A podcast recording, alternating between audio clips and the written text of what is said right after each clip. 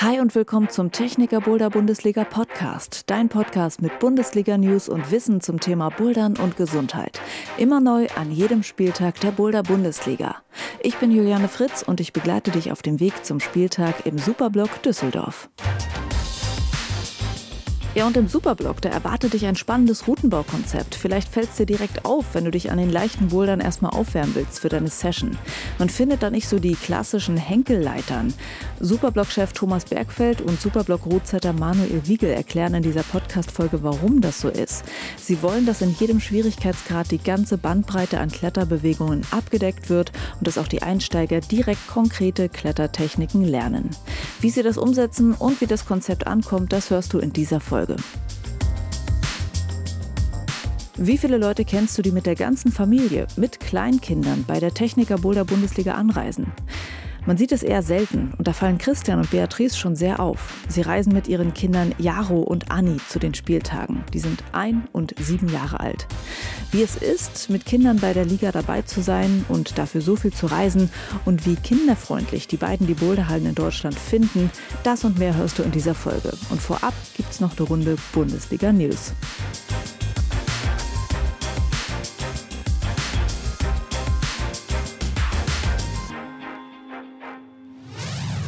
Willkommen zum kleinen Techniker Boulder Bundesliga Podcast Newsblog mit Jakob. Hallo. Hallo Juliane, ich grüße dich. Jakob, und zugegebenermaßen ist das gar kein wirklicher Newsblog, den wir jetzt hier aufzeichnen, weil urlaubsbedingt zeichnen wir diese Folge noch vorm Kickoff in Wuppertal auf. Das heißt, wir werden keinen Rückblick zum Kickoff und zum Deutschland Cup in Wuppertal geben können, aber wir wollen uns an dieser Stelle nochmal genauer um die Leute kümmern, die neu sind bei der Techniker Boulder Bundesliga. Es ist ja jetzt der zweite Spieltag, es ist ein Doppelspieltag. Das heißt, man kann richtig gut reinschnuppern in die Bundesliga und sich in zwei Hallen gleichzeitig mal in den Bouldern ausprobieren und gucken, ob man die Boulder Bundesliga cool findet. Absolut. Und das Recap zum Deutschland Cup gibt es dann vor, äh, im Podcast vor Hamburg. Genau, so machen wir das ganz einfach. Und wer bei der Bundesliga mitmachen möchte, das weiß ich, stellt sich ja erstmal auch die Frage, kann ich das denn überhaupt und bin ich gut genug? Und Jakob, wenn du erlaubst, würde ich das gerne mal beantworten, obwohl ich nicht die wohl der Bundesliga-Chefin bin. Na, da werde ich gucken, ob du dafür gut genug bist. ich kenne diese Frage einfach sehr gut und ich würde einfach wirklich zu jedem und jeder sagen, ja, du bist gut genug, weil eigentlich alles, was du brauchst, ist Spaß am Bouldern und Bock, neue Sachen auszuprobieren. Weil ich bin so, dass ich bei solchen Sachen, bei solchen Wettkämpfen, ich versuche den Wettkampfgedanken einfach außen vor zu lassen und einfach mir zu sagen, ey, es gibt da ganz viele wirklich besondere Boulder, die ich ausprobieren kann und in denen ich mich irgendwie selber so ein bisschen challengen kann. Ich treffe da ganz viele Leute, die auch richtig begeistert sind vom Bouldersport und ich kann einfach einen Tag lang eine richtig coole Boulder-Session haben. Und ich nehme mir wirklich den Wettkampfgedanken daraus und gehe mit diesem Spaßgedanken da rein und so nehme ich auch die Boulder Bundesliga wahr. Ich weiß, es gibt Leute, die machen das anders und die würden eher mit dem Wettkampfgedanken reingehen, aber ich finde es einfach eine spannende und äh, ja, spaßige Angelegenheit und ich finde auch, man kann einfach mal zu einem Standort hinfahren und es ausprobieren. Und dann fährt man vielleicht zum zweiten und zum dritten, weil es irgendwie doch Spaß gemacht ja, hat. Ja, das wird man auf jeden Fall machen. da wird man überzeugt. Ja, Julian, ich kann dir nur zustimmen. Also die Boulder, die man bei der Liga findet, das sind eben keine normalen Hallenboulder. Das sind total kreative, abwechslungsreiche Routen auf dem leichtesten bis hin zum schwersten Niveau. Das lohnt sich auf jeden Fall. Plus eben eine Community, die äh, über ganz Deutschland weit verteilt ist und äh, einfach ein Riesenherz hat. Das lohnt sich auf jeden Fall probiert es aus. Und die Frage bleibt natürlich trotzdem, in welcher Liga soll ich das denn ausprobieren? Und vielleicht kannst du ja was dazu sagen, wie man das so für sich abwägen kann, welche Liga passt. Ja, da muss man vielleicht so ein bisschen auf seine eigene Halle schauen, was kann ich da eigentlich leisten. Äh, ich gehe jetzt mal davon aus, es gibt zehn Schwierigkeitsgrade. Wenn ich irgendwann so im dritten Schwierigkeitsgrad angekommen bin, was ja dann doch meistens nach ein, zwei Wochen passiert, dann äh, bin ich wahrscheinlich auch in der dritten Liga ganz gut. Wenn ich dann schon auch die mittelharten Routen schaffe, vielleicht auch mal ein bisschen was Schwereres, was so über der Hälfte liegt, dann bin ich sicherlich in der zweiten Liga schon nicht ganz falsch aufgehoben. Und wenn ich schon auch zu den stärksten Leuten bei mir aus der Halle gehöre, ich muss jetzt nicht der Vollprofi sein, aber ich sag mal so in den drei oberen Graden vielleicht, äh, da schaffe ich schon auch noch mal was, dann kann ich auf jeden Fall auch in die erste Liga mein Tipp auf jeden Fall ist, dass ihr, äh, wenn ihr noch nicht wisst, in welcher Liga ihr starten wollt, dass ihr einfach hinfahrt zu einem Spieltag, euch eine Scorecard schnappt und äh, euch die Routen der unterschiedlichen Ligen einmal anschaut, versucht so viel wie möglich zu schaffen. Und wenn ihr dann merkt, ach, gucke mal, jetzt habe ich in der zweiten Liga ja doch meine 5, 6 Routen geschafft.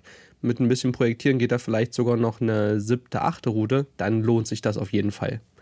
Eine kleine Challenge sollte man sich immer suchen, ohne dass man überfordert oder unterfordert ist. Und wenn ich dann bei dem ersten Spieltag bin, wie und wo bekomme ich da meine Punkte? Wie werden die dann letztendlich registriert? Also, wenn ihr in die Halle reinkommt und bezahlt habt, schnappt ihr euch eine Scorecard und äh, geht einfach an die Routen ran. Die sind alle beschriftet. Dort seht ihr, in welcher Liga die eingeteilt ist, ob bei den Damen oder den Herren. Und ähm, könnt dann einfach loslegen. Ihr versucht die Route zu toppen natürlich, vielleicht sogar im ersten Go, das ist dann der Flash Go, oder noch den Zonengriff äh, zu erreichen. Und je nachdem, was ihr erreicht habt an den 15 Routen, die zu eurer Liga gehören, könnt ihr das auf eurer Scorecard eintragen oder auch einfach direkt bei uns auf der Webseite. Dort äh, macht ihr euch einfach einen Account bei boda-bundesliga.de und könnt dann, nachdem ihr das gemacht habt, direkt bei der aktuellen Station eure Ergebnisse eintragen guter Stichpunkt auch nochmal 15 Boulder sind das einmal pro Liga, an dem man sich ausprobieren Richtig. kann. Und äh, noch eine Frage, wenn ich meine Punkte ja selber eintrage, wie du das sagst, was ist denn da für mich zu beachten? Also wann habe ich einen Boulder wirklich geschafft? Wann gilt ein Boulder als geflasht? Also alle Infos dazu findet ihr auch nochmal auf der Rückseite der Scorecard, falls ihr das nach dem Podcast schon wieder vergessen habt. Dort könnt ihr auf jeden Fall nachschauen. Also geflasht habt ihr eine Route, wenn ihr die im ersten Go schafft. Das heißt, ihr habt vorher keine anderen Griffe angekrabbelt, äh, die irgendwie nicht als Startgriffe markiert sind, sondern habt wirklich ausschließlich die Startgriffe angefasst.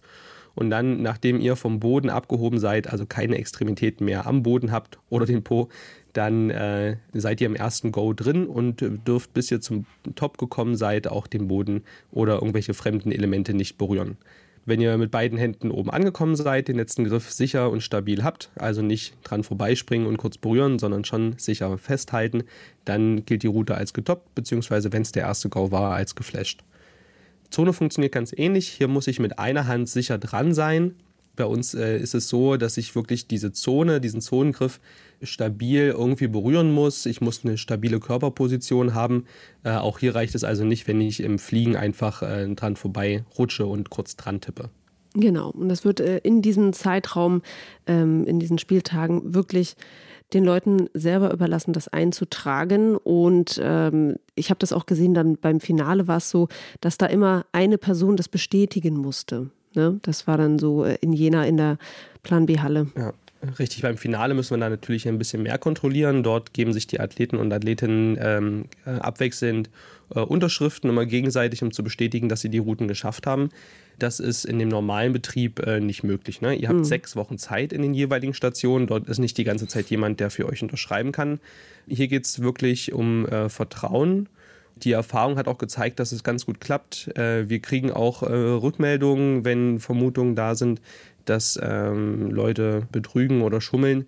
Dem gehen wir dann möglichst äh, effektiv nach. In der Regel ist es aber so, dass die Leute dort ehrlich äh, miteinander sind und es bringt auch tatsächlich nichts äh, zu betrügen, weil am Ende fliegt es auf. Also meine Performance im Halbfinale ist dann auf einmal deutlich schlechter als über die ganze Saison.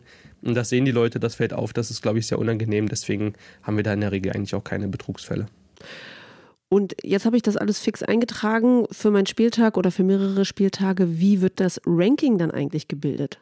Also für jede Station könnt ihr Punkte bekommen und habt dann ein sogenanntes Hallenranking. Punkte gibt es zwischen 0,3 und 1,2 für die Routen. Also habe ich die Zone erreicht, bekomme ich 0,3 Punkte. Habe ich die Route getoppt, kriege ich einen Punkt. Habe ich die Route geflasht, kriege ich 1,2 Punkte. Je schwerer die Route ist, desto höher ist auch der Multiplikator.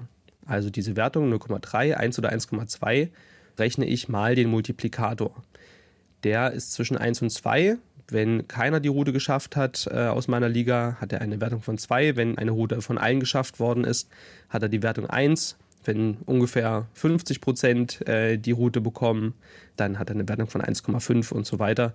Das wird miteinander multipliziert, dadurch gibt es sich ein Hallenranking und das wird zusammen addiert und am Ende gibt es eine Gesamtwertung.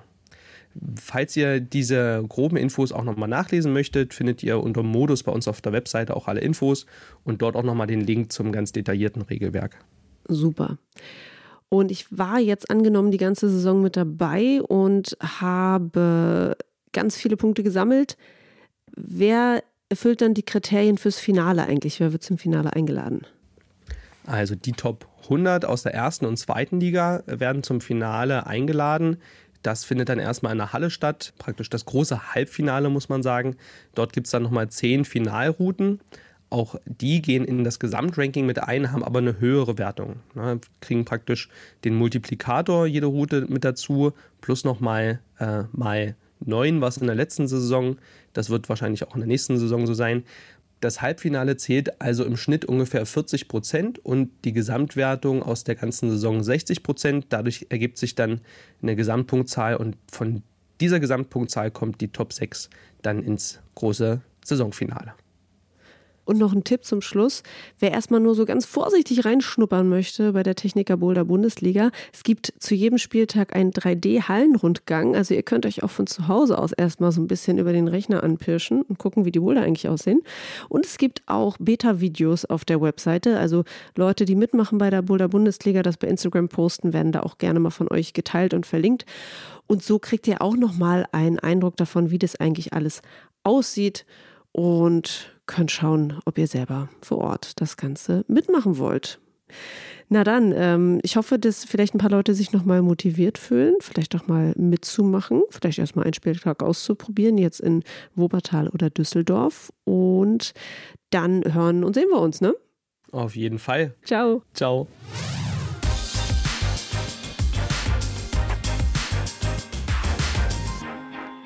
Liebe Leute, die zum Boulder Bundesliga-Spieltag in den Superblock nach Düsseldorf fahren, wenn ihr dort nach einer easy peasy Warm-Up-Leiter sucht, dann könnte das Ganze ein bisschen schwierig für euch werden, weil, so habe ich gehört, im Superblock gibt es gar keine Leitern.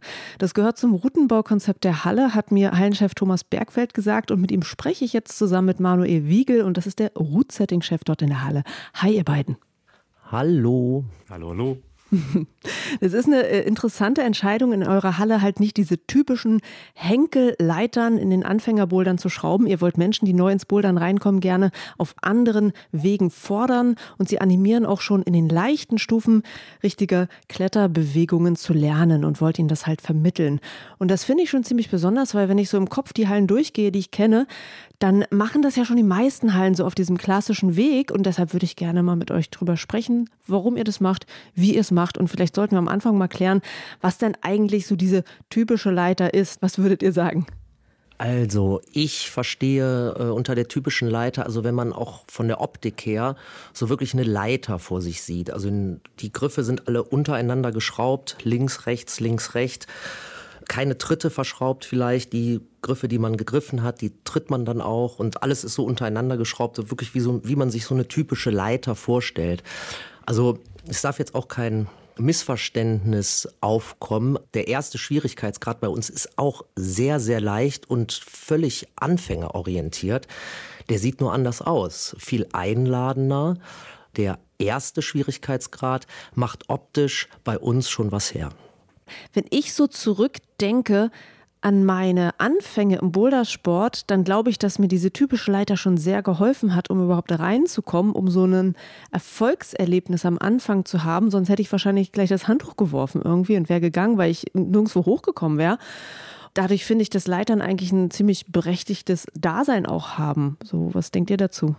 Also natürlich haben sie ihre Daseinsberechtigung. Die Frage ist nur, wie gestaltet man diese Leiter? Wenn ich zum Beispiel große Holzvolumen nehme, wo die Tritte 20 Zentimeter aus der Wand rausragen, dann kann ich da als Anfänger drauf stehen, wahrscheinlich sogar besser, als mich an einem Henkel im leicht überhängenden Bereich festzuhalten. Also das heißt, der Mensch ist ja quasi gewohnt, auf den Füßen zu stehen, auch wenn er den Sport nicht macht. Und wenn ich große Tritte anbiete, dann ist es nahezu egal, wie groß die Griffe sind. Und das ist halt oft der limitierende Faktor in Hallen. Das heißt, oft werden dann zwar gute, henkelige Griffe und Tritte an die Wand geschraubt, aber der Kletternde muss sich daran festhalten und das kann ein Anfänger einfach nicht. Wir gehen den anderen Weg. Wir sagen, okay, wir machen große Tritte an die Wand, vielleicht kleine Griffe dafür und äh, jeder kann sein gesamtes Körpergewicht auf den Füßen tragen. Das ist halt ein ganz anderes Erlebnis, was man dann als Kletternder bekommt, weil man nämlich, ich sag mal, auf einer großen Parkbank seinen Fuß stellt, und dann überlegen muss, wo muss ich drauf stehen. Es ist alles so ein bisschen uneindeutiger und jeder kann seinen eigenen Weg nach oben finden und hat dadurch viel mehr Emotionen, viel mehr Erfahrungen gesammelt, als wenn er sich nur von immer demselben Griff zum nächsten hangelt.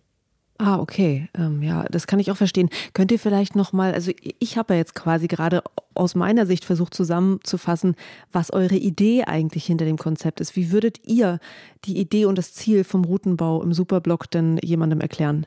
Ähm, ja, den einfach den Anfängern auch schon was richtig Gutes bieten. Vielleicht so ganz plump gesagt weil auch in den meisten Hallen ist es halt so, dass dann auch gerade im ersten oder zweiten Schwierigkeitsgrad, da wird sich dann halt gar nicht so viel Mühe gegeben. Ne? Dann, okay, dann ist das immer links, rechts, dann sind das immer diese Leitern.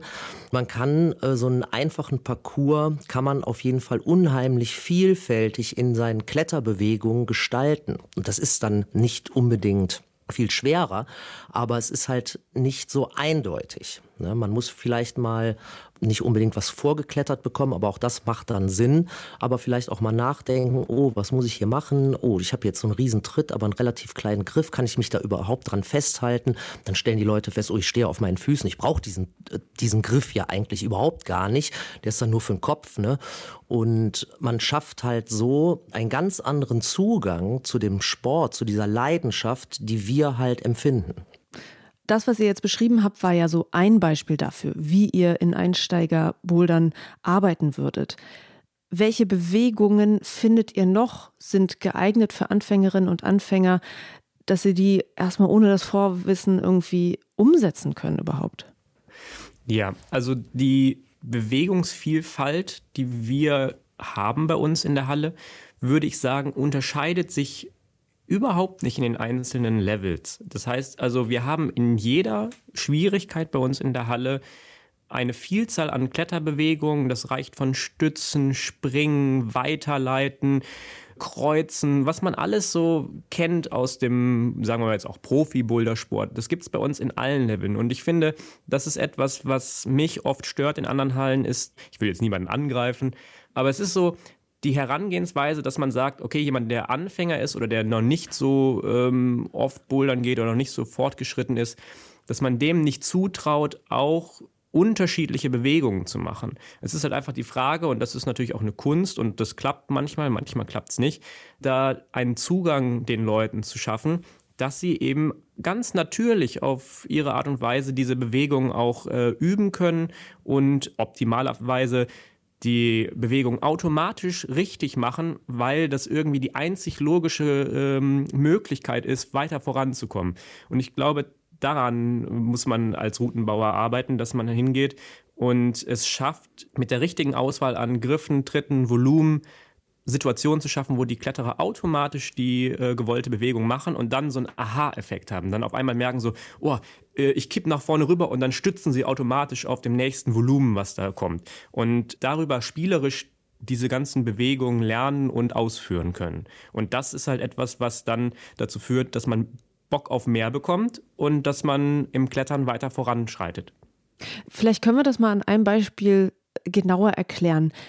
Weil was ich auch schon in Gesprächen oft mitbekommen habe, ist zum Beispiel, dass dynamische Bewegungen oder äh, halt Dinos oft in den Hallen erst in höheren Schwierigkeitsgraden kommen und dadurch ist die Hürde für die Leute manchmal so groß, überhaupt damit anzufangen, weil sie das aus diesen ersten drei Graden vielleicht überhaupt nicht kennen und dann plötzlich im vierten Grad, bam, müssen sie irgendwie einen schweren Dino irgendwie machen und dadurch fehlt den Leuten der Zugang. Und ich habe dann aber auch von Rootsettern, Rootsetterinnen gehört, dass ihnen so manchmal die Idee fehlt, wie man das dann in den leichten Bouldern sinnvollerweise anbringt, damit es auch wirklich ein Dino ist und man nicht irgendwie einfach weitergreifen kann oder so.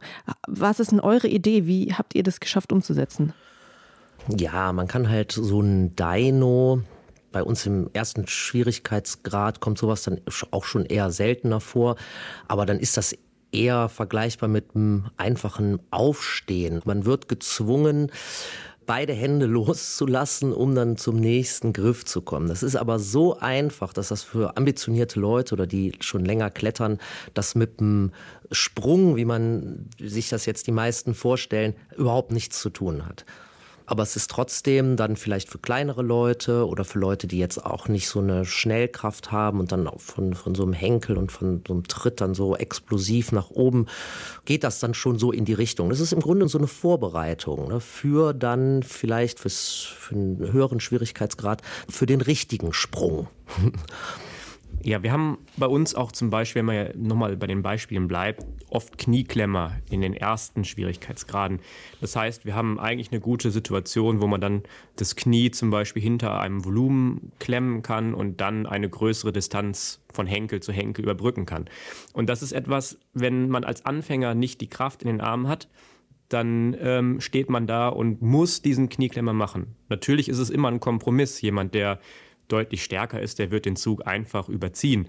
Aber das ist halt das Entscheidende, dass man in jeder Schwierigkeit für die Schwierigkeit, für, den, für das Level, für den Kletterer diese Bewegung schraubt. Und ganz oft glaube ich, dass Routenbauer immer sagen, ja, aber das kann man ja überziehen und deswegen macht es keinen Sinn, das zu schrauben. Aber wenn man sich hineinversetzt in die Leute, für die die Route tatsächlich gedacht ist, dann macht es auf einmal doch wieder Sinn. Mhm. Äh, und an der Stelle auch nochmal die Frage an dich, Manuel.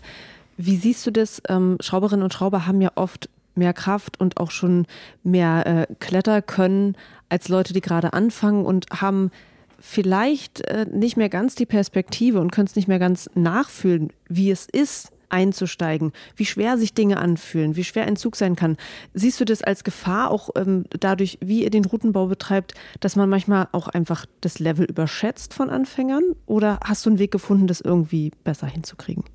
Hm, nee, ich glaube, das ist schon eine Gefahr, die einfach äh, besteht und gegen die man auch immer wieder äh, ankämpfen muss. Also ich verbringe sehr, sehr viel Zeit in Boulderhallen und vor allem bei uns in der Halle. Und für mich ist es unglaublich wichtig, nachdem wir die Boulder geschraubt haben, dort zu bleiben, mit den Kunden in Kontakt zu treten, und mir das anzuschauen. Und wenn ich Probleme sehe, dann, dann greife ich auch ein, dann baue ich auch etwas nochmal um, einfach auch um selber zu lernen, um den Routenbaustandard so hoch zu halten, muss ich immer wieder auch Fehler von mir korrigieren. Also wenn sie zum Beispiel zu schwer geworden sind, dann muss ich sie leichter machen. Wenn die Bewegung nicht zwingend ist, dann kann ich da hingehen und gucken, woran hat es denn gelegen und dann dementsprechend nochmal eine Lösung für das Problem finden, weil ich möchte natürlich den Kunden das bestmögliche Boulder-Problem bieten und ich möchte halt auch selber auf einem hohen Niveau Routen bauen und muss dann natürlich auch meine eigenen Fehler eingestehen und korrigieren. Habt ihr eigentlich, also weil an irgendeiner Stelle hattet ihr auch gerade schon gesagt, ne, dass das natürlich nicht so intuitiv ist wie eine Leiter und man erstmal rausfinden muss, ach Mensch, ich könnte ja stützen oder so, ja diese Dinge weiß man vielleicht vorher noch nicht. Habt ihr irgendeine Möglichkeit, mit den Leuten zu kommunizieren, um denen das auch zu erklären? Also weiß ich nicht, ähm, gibt es eine App, wo man irgendwie Beta schmulen kann oder so? also wenn die Boulder dann doch mal vielleicht ein bisschen komplizierter erscheinen, das was jetzt im zweiten Schwierigkeitsgrad schon durchaus der Fall sein kann, dann machen wir halt auch viel Social Media. Also wir posten ja oft auch einfach Videos aus den ganz leichten Schwierigkeitsgraden und ansonsten setzt man da auch so ein bisschen auf die Kommunikation. Bei uns ist es ja auch nicht allzu groß und ähm, wir haben ja eine große Mattenfläche, auf der dann alles stattfindet und die Leute haben schon Kontakt zueinander, mehr vielleicht als jetzt in anderen Hallen, wo sich das so ein bisschen verläuft. Und das passiert dann ganz automatisch. Ne? Leute, die dann vielleicht besser sind, die turnen dann mal was vor und dann sieht dann der Anfänger, ah, okay, so geht das, das probiere ich jetzt auch mal interessant. Da entwickelt sich dann so eine Eigendynamik in die richtige Richtung. Könnt ihr mal beschreiben, wie man einen Boulder so gestaltet, dass das für einen Anfänger, eine Anfängerin klar ist? Ne? Bleiben wir mal bei dem Stütz wenn ich mich jetzt da hinfallen lasse und da irgendwie raufstütze, dann geht das. Also gibt es irgendwelche Hacks, die ihr da in der Zeit rausgefunden habt, damit die Leute das erkennen? Ja, das ist immer schwierig. Ne? Also man meint manchmal selber, hat man dann das subjektive Empfinden, das ist so glasklar, dass man jetzt hier stützen muss.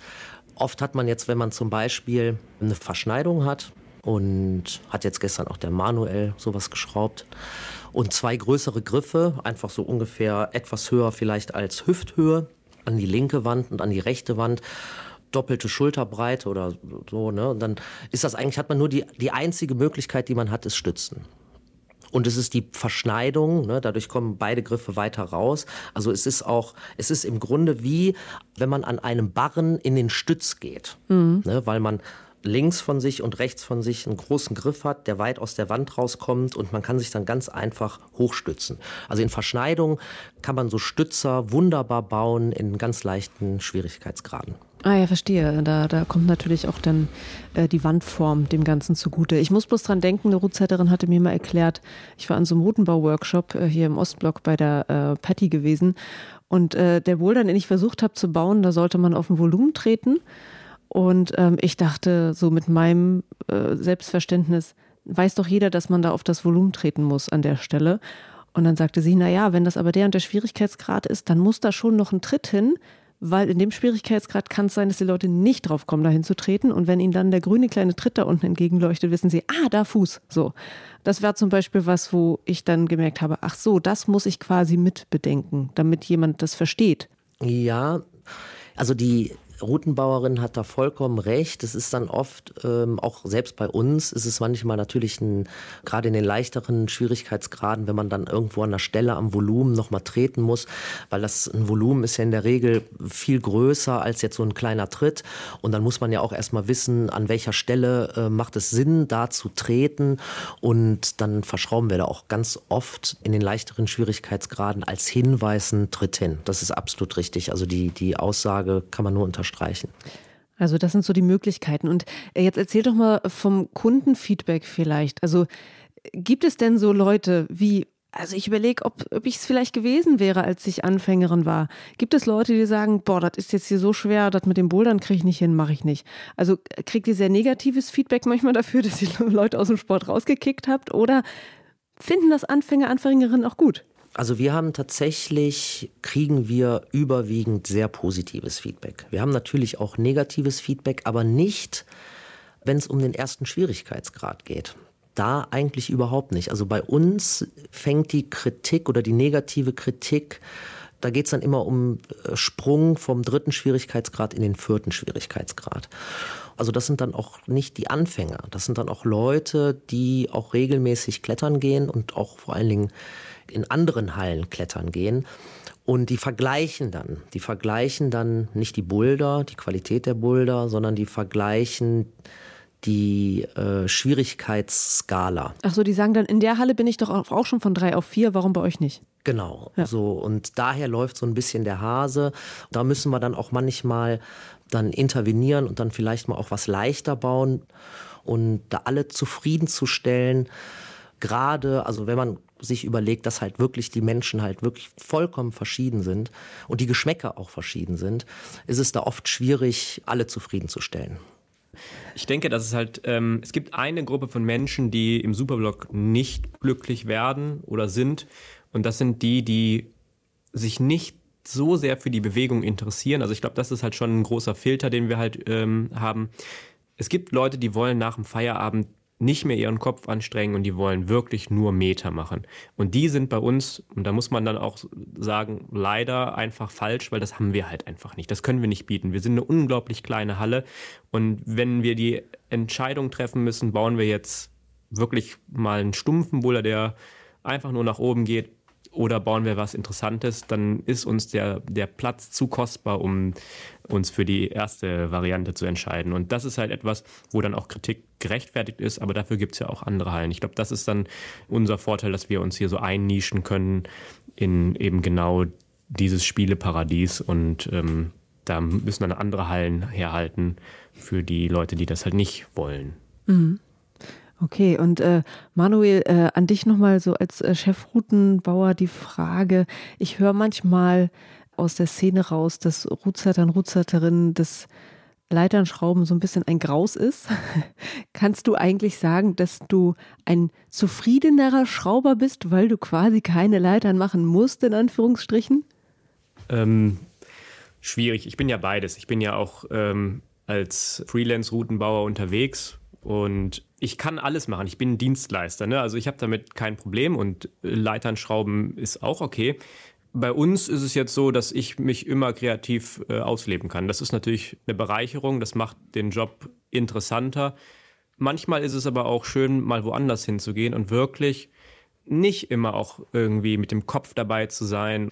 Wenn ich woanders bin, dann kann ich auch wirklich einfach äh, mal so Montagearbeit machen und das ist auch schön. Also es hat alles Vor- und Nachteile und ich glaube, die Abwechslung macht es am Ende dann, dass der Job Spaß macht. Aber es ist spannend, dass du sagst, dass quasi so, wie du im Superblog schraubst, dass das für dich äh, gedanklich nochmal eine äh, größere Anforderung ist.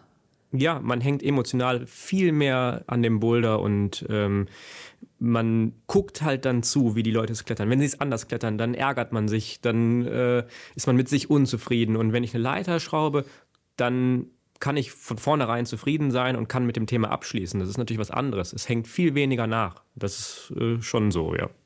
Ah, okay. Zum Schluss kommen wir nochmal auf das Thema zurück, weshalb ich mich für euch gemeldet habe. Das ist die Techniker Boulder Bundesliga, die bei euch Station macht. Wie sieht es denn aus? Habt ihr spezielle Ideen, die nochmal so äh, etwas äh, von den normalen Hallenbouldern abweichen, wenn ihr jetzt für die Bundesliga schraubt bei euch? Wie geht ihr das an? Nee, ich glaube also für mich mein Konzept, was ich bisher in meinem Kopf habe, ist eigentlich genau das zu machen, was wir immer machen, weil das ist für viele Leute, die wahrscheinlich von woanders kommen, auch schon aufregend genug und das ist ja etwas, was wir einfach äh, vermitteln wollen und was wir den Leuten mitgeben wollen. Bei uns sind die Boulder abwechslungsreich, vielseitig. Man muss sich ein bisschen mehr darauf einlassen. Und ich glaube, das ist genau das Richtige für so eine Station, wo die Leute halt auch mal was anderes sehen wollen. Ich glaube, das ist ja auch ein Grund, warum Leute bei der Boulder Bundesliga mitmachen, weil sie mhm durch Deutschland reisen wollen, weil sie verschiedene Hallen kennenlernen wollen, bei uns mal in die Community reinschauen wollen. Bei uns sind alle immer freundlich nett. Das ist äh, eine kleine Halle. Jeder kommt mit jedem quasi ins Gespräch und so kann man halt voneinander lernen, miteinander wachsen. So. Und ich glaube, das ist das, was wir als Station mitbringen können und darauf freuen wir uns. Ja, cool. Dann äh, Thomas und Manuel, danke, dass ihr einen Einblick gegeben habt in euer Routenbaukonzept. Äh, fand ich spannend, das mal ein bisschen durchzuquatschen mit euch und äh, wünsche euch wundervolle sechs Wochen mit äh, der Boulder Bundesliga und dass äh, natürlich die Leute auch ganz viel Spaß haben mit eurem Routenbaukonzept. Danke. Danke. Bis bald.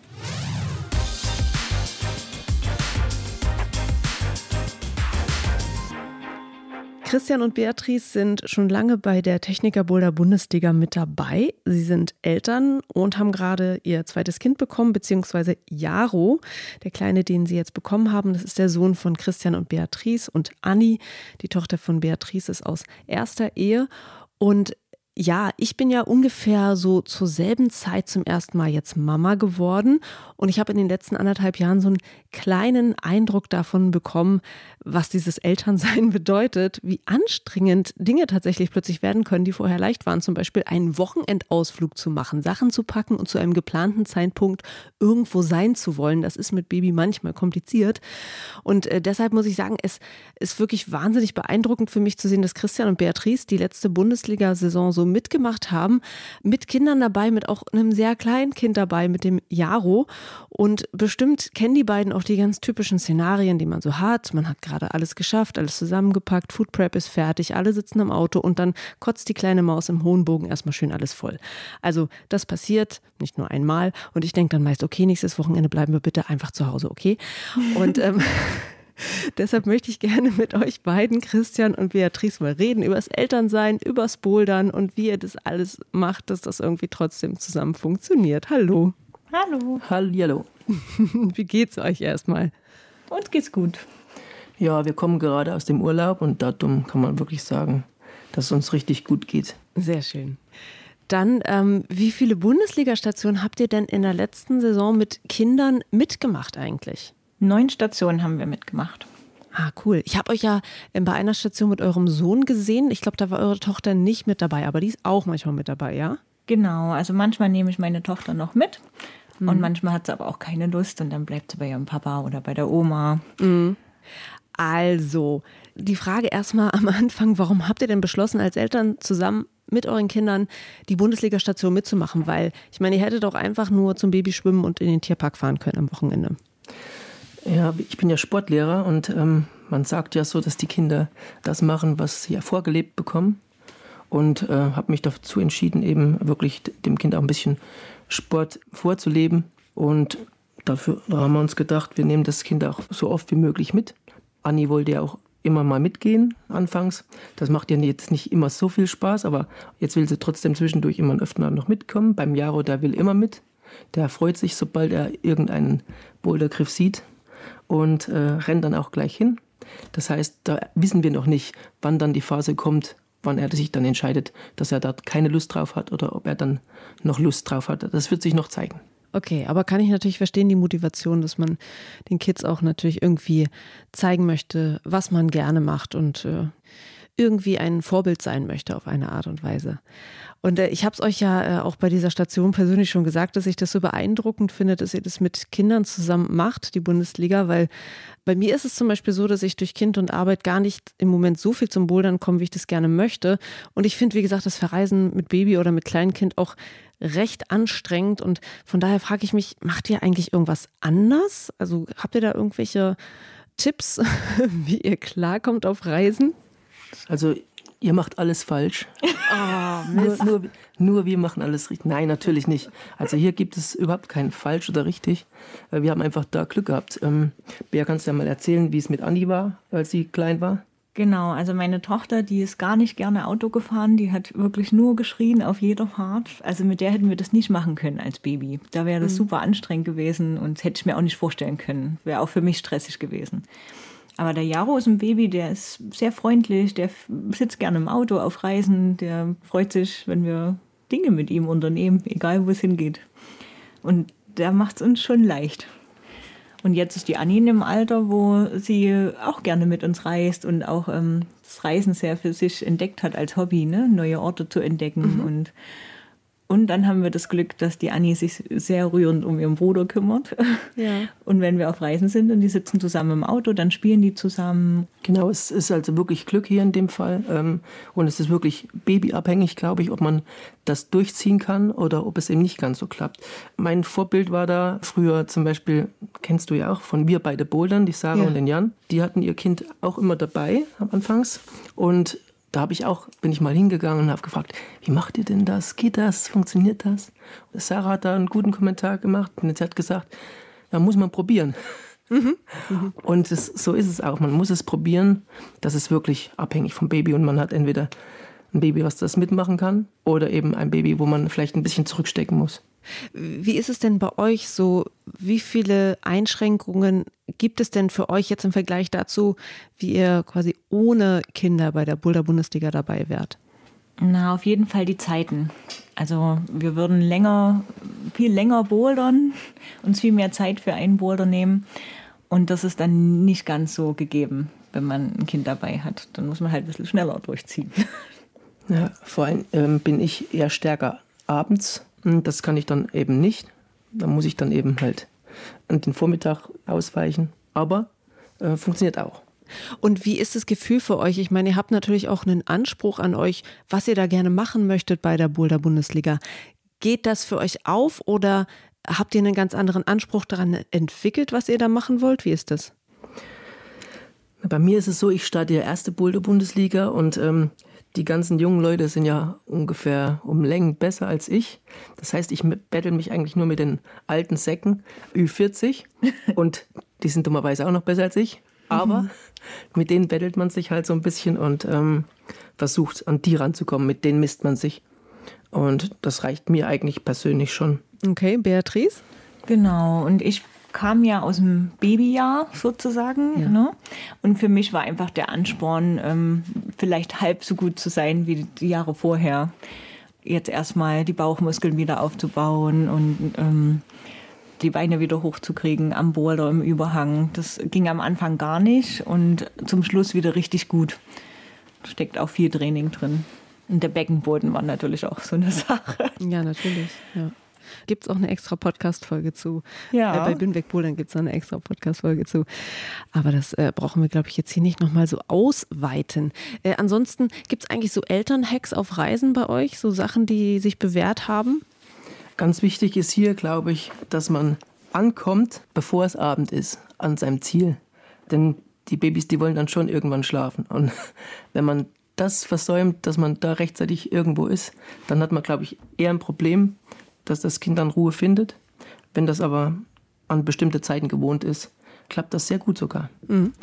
Also ich finde, eine gute Vorplanung ist auf jeden Fall wichtig. Also überlegen, was möchte ich an Spielzeug mitnehmen oder an Snacks für die Fahrt oder sowas. Ja, also ich plane ähm, viel im Vorfeld. Ich überlege genau, was könnte ich gebrauchen, pack alles ein. Und dann bringen wir aber beide eine große Gelassenheit mit. Also ich koche jetzt nicht zehn Menüs vor und achte darauf, dass das Kind jetzt super gesund ganz viel Gemüse und Obst an dem Tag isst, wo wir bei der Boulder Bundesliga sind, sondern dann gibt's halt auch mal irgendwie drei Kekse mehr oder ein Quetschi. Also wir sind halt sehr, sehr entspannt.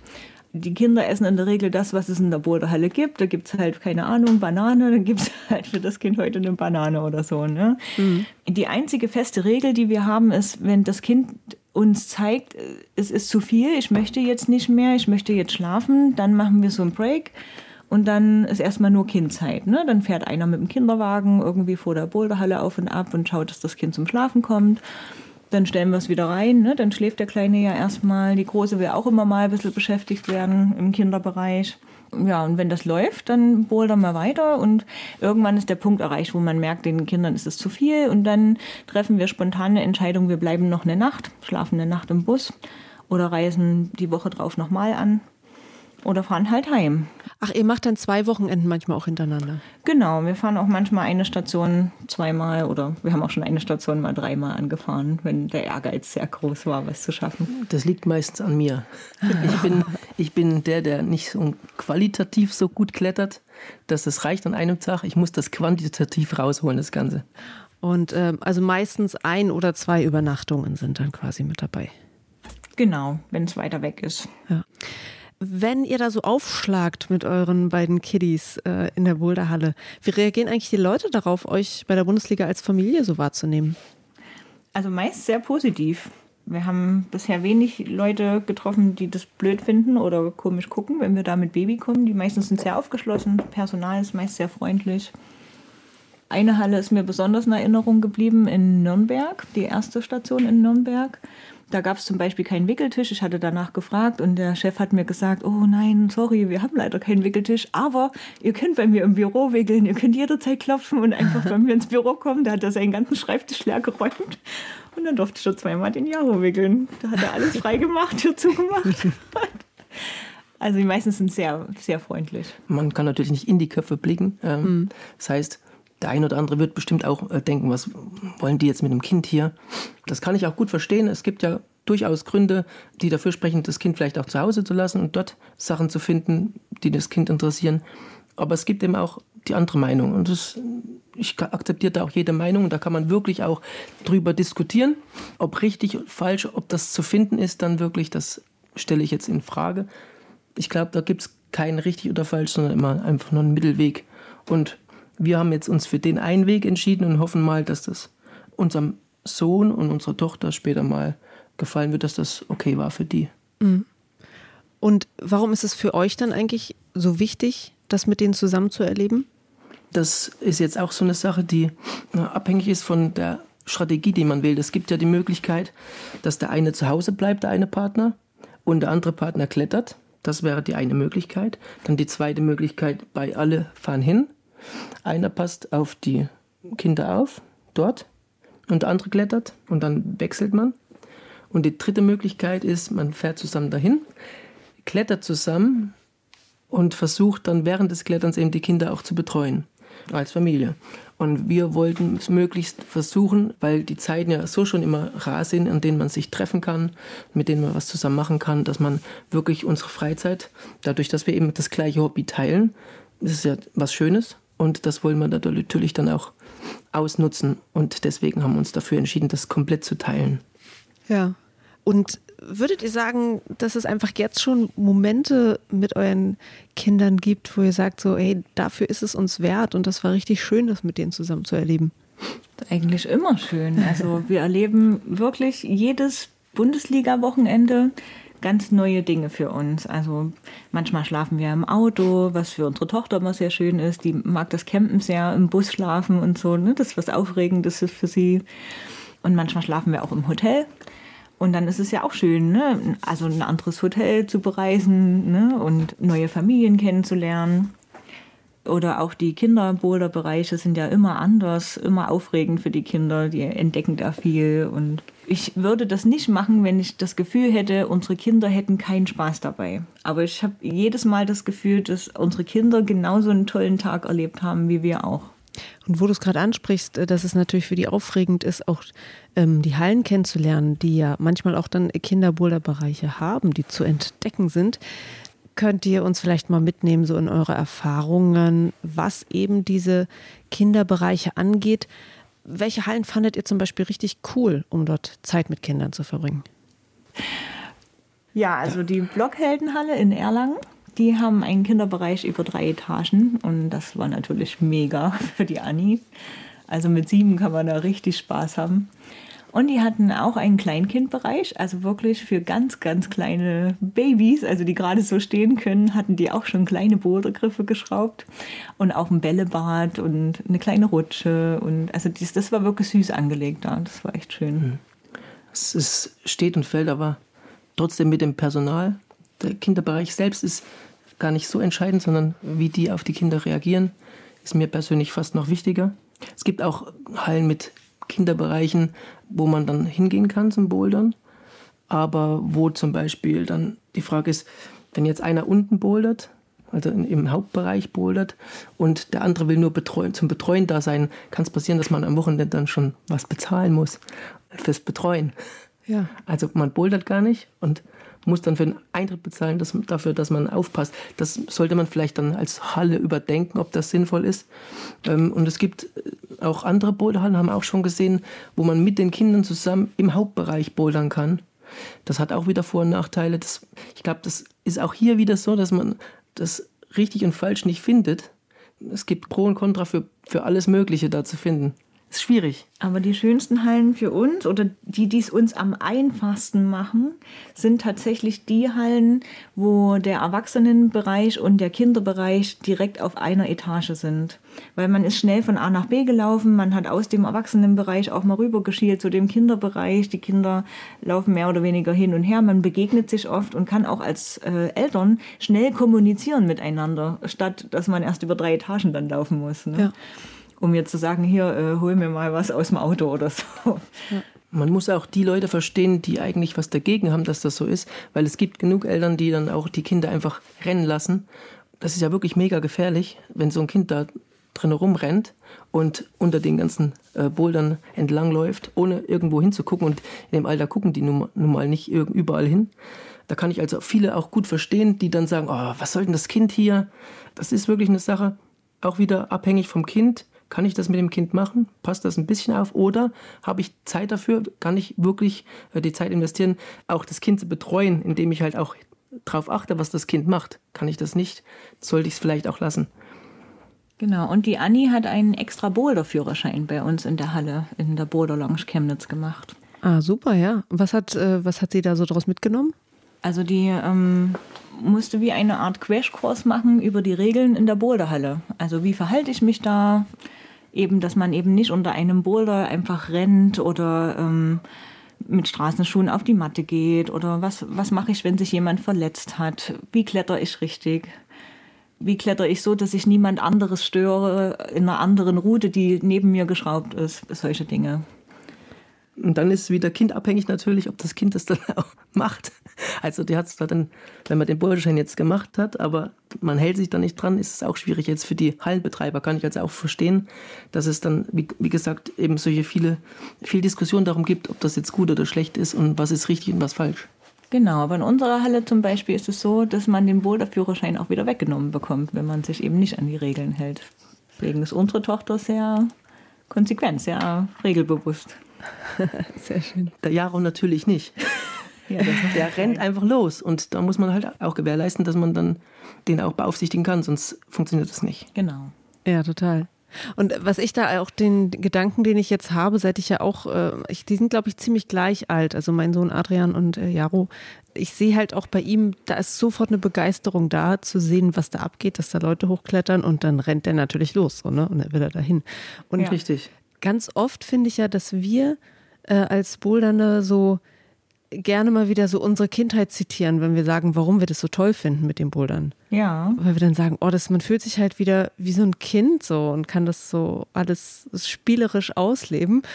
Und dann finde ich das jetzt inzwischen dann so schade, dass man dann solche Orte, Boulderhallen schafft, wo Kinder manchmal stören. So. Ja. Und ich äh, denke so, welche Wege gibt es, dass das eben nicht so als so ein Störfaktor wahrgenommen wird und auch nicht so gefährlich ist.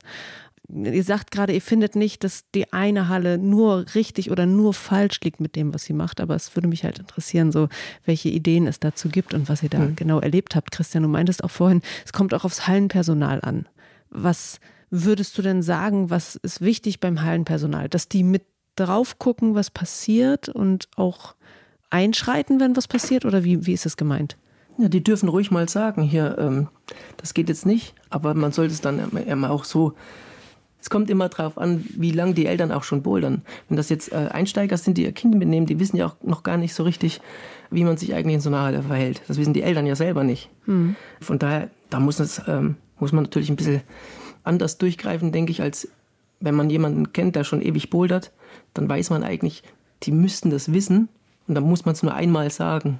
Oder dem, dem Kind halt auch wirklich nochmal erklären, hier, das ist, geht jetzt nicht, sondern das ist gefährlich aus diesen, diesen Gründen. Und nicht zum Beispiel das Kind anschreien.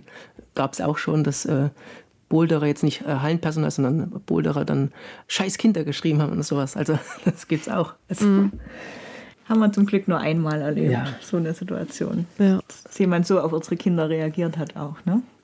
Also beim Personal ist es meistens so, dass die wirklich sehr verständnisvoll sind. Das sind ja noch junge Leute und wissen auch, dass man Fehler macht.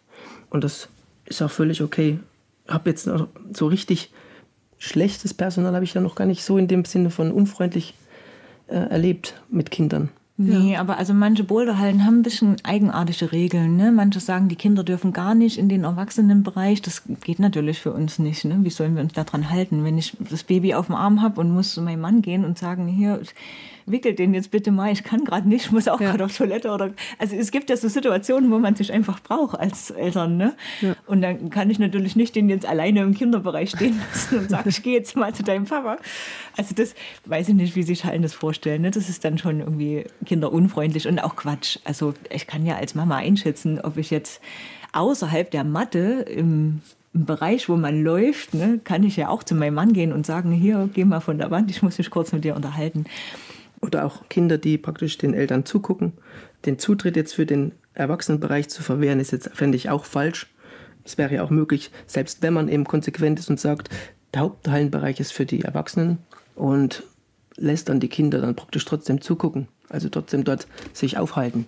Mhm. Wäre ja auch möglich. Genau, also unsere Tochter mit sieben Jahren, der kann man durchaus einen Sitzsack hinlegen und sagen, hier kannst du ein bisschen aufpassen oder mir einen Tipp geben oder so. Und dann freut es sich, dass die da sein kann oder setzt sich mit ihrem Malbuch auch mal dahin. Natürlich weit im Abstand, sodass jetzt keiner auf sie drauf fällt oder so. Aber das, also kann man einem Kind mit einem gewissen Charakter schon zutrauen. Und das wissen ja eigentlich immer nur die Eltern selber. Richtig, Man könnte die das. Verantwortung mehr in die, in die Eltern geben, finde ich. Ja, verstehe. Und äh, ein Aspekt davon, dass ihr das so macht, dass ihr mit euren Kindern so viel unterwegs seid, beim Bouldern, jetzt auch bei der Bundesliga, ist, dass ich es toll finde, dass ihr so als Familie sichtbar seid, weil ich habe so ein Gefühl, seit ich jetzt Mama geworden bin, dass äh, manchmal in der Gesellschaft so Familien und Familienleben so irgendwie unsichtbar ist. Also ich zum Beispiel wusste wahnsinnig wenig über was es bedeutet, eine Familie zu sein und Kinder zu haben, weil ich das Gefühl habe, man sieht das auch so selten. Wie machen Eltern Dinge eigentlich? Und wie sieht denn so der Tagesablauf aus? Und was ist schwer vielleicht? Wo braucht man vielleicht Hilfe und so weiter und so fort? Und deshalb finde ich es so schön, euch zum Beispiel als Beispiel zu sehen, ja, wo ihr eure Kinder mit integriert in das, was ihr gerne macht und es sichtbar ist. So. Ja, und das finde ich cool. Und ich weiß gar nicht, ob, ob ihr das auch so fühlt oder ob ihr es vielleicht gerade nicht fühlt, weil ihr halt viel unterwegs seid mit euren Kids?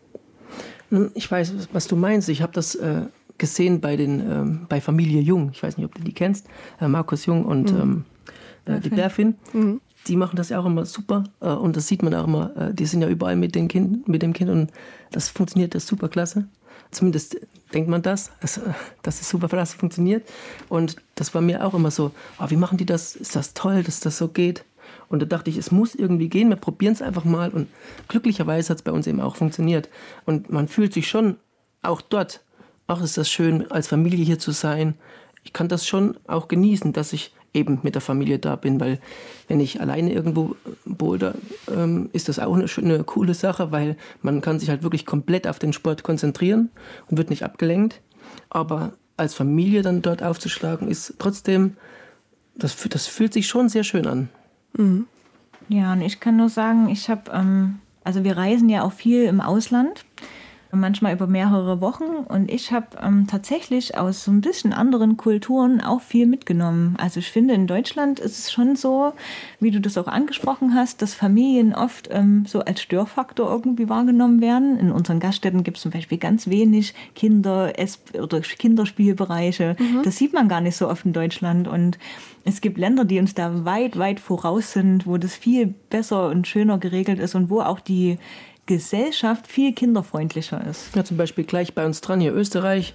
Ja. Also das war krass, wo wir vor. dort waren. Also mhm. das war so kinderfreundlich, das hatte ich, war ich nicht gewohnt. Schweden ähm, war auch toll, ja. Alles sehr kinderfreundlich. Und trotz allem gibt, habt ihr manchmal auch diese Momente wie ich, so dass da so ein Wochenendausflug ist, wonach ich so entnervt bin, dass ich denke, oh bitte nächstes Wochenende zu Hause bleiben. Passiert euch das? Ja, haben wir auch. Auf jeden Fall. Ja. Aber wir haben auch Tage, die unter der Woche so sind und wo wir dann beide abends da sitzen. Oh, zum Glück fahren wir am Wochenende zur Boulder Bundesliga. Ja. Also man hat beides, ne? Manchmal sitzt man total entnervt abends auf der Couch und denkt, boah, ist so anstrengend, Eltern zu sein auch. Was nervt euch am meisten? Wonach seid ihr so äh, auf, ähm, wir sind jetzt hier die, lieber Couch Potatoes? Wenn die Kinder quengelig sind und nicht sagen können, warum der Kleine ist ja noch zu klein, um zu sagen, was ihn stört. Der weint ja dann einfach. Und manchmal ist es schwierig herauszufinden, was, was möchte er jetzt, was stört ihn jetzt. Das kann sehr anstrengend sein. Und die Große, die könnte es eigentlich sagen, zumindest theoretisch. Aber manchmal weiß man ja selber nicht, warum es einem gerade schlecht geht. Das geht ja Erwachsenen auch so und ja. Kindern ja noch viel mehr. Und manchmal fällt es auch ihr schwer, dann zu sagen, was, was braucht sie jetzt eigentlich? Und dann ist das auch anstrengend. Also ist nichts Reisebedingtes, sondern sozusagen der normale Wahnsinn. Der normale Wahnsinn, genau. Das ist wie bei der Folge von Pepper Woods. Ähm. okay, erzähl's mir, da bin ich noch nicht mit meinem Kleinen. ähm, da kommen auch welche zu Besuch. Und da fragt, die, fragt sie eben, woher wisst ihr, was das will? Und das sagen die, wir raten. Wir schätzen. das ist eigentlich die Antwort auf alles. Okay. Man schätzt, was das Kind gerade brauchen könnte. Okay, alles klar. Zum Abschluss, äh, eure Kinder, die lernen ja nur das Bouldern von klein auf an quasi kennen. Wie sieht es denn eigentlich mit den Boulder-Skills jetzt äh, von Jaro und Anni aus? Äh, ziehen die euch in irgendwelchen Sachen schon ab? nee, noch nicht. Na doch. Also mittlerweile bin ich so alt, dass der schneller die Treppe hochkommt vielleicht. Der Kleine. Der Kleine. Ja. Alle Treppen und Leitern. Also Klettern ist dem auf jeden Fall in die Wiege gelegt worden. Der klettert gerne. Ja. Okay, ihr beiden. Ähm, danke für das nette Gespräch ähm, unter Eltern sozusagen. Mhm. Und ähm, nächste Saison, macht ihr da eigentlich so weiter, die jetzt kommt? Ja. Ja. Vielleicht sehen wir dich ja auch öfter. Ja, ich glaube, Jaro und Adrian werden bestimmt auch äh, ganz gut miteinander klarkommen, die beiden. Denke ich nämlich auch. Würde uns okay. auf jeden Fall freuen. Es war uns eine Ehre. Vielen, vielen Dank. Ja, danke schön. Ja, vielen Dank, dass ihr mit dabei wart, dass ihr ein bisschen erzählt habt aus eurem Familienleben und viel Spaß in der kommenden Saison. Dankeschön. Vielen Dank. Ciao. Ob als Familie oder alleine oder mit Freunden, komm gut zum Spieltag in Düsseldorf. Viel Spaß beim Bouldern im Superblock und natürlich viel Erfolg. Das war's für diese Folge im Techniker Boulder Bundesliga Podcast. Bis zur nächsten Folge. Da reisen wir dann ins Flash nach Hamburg.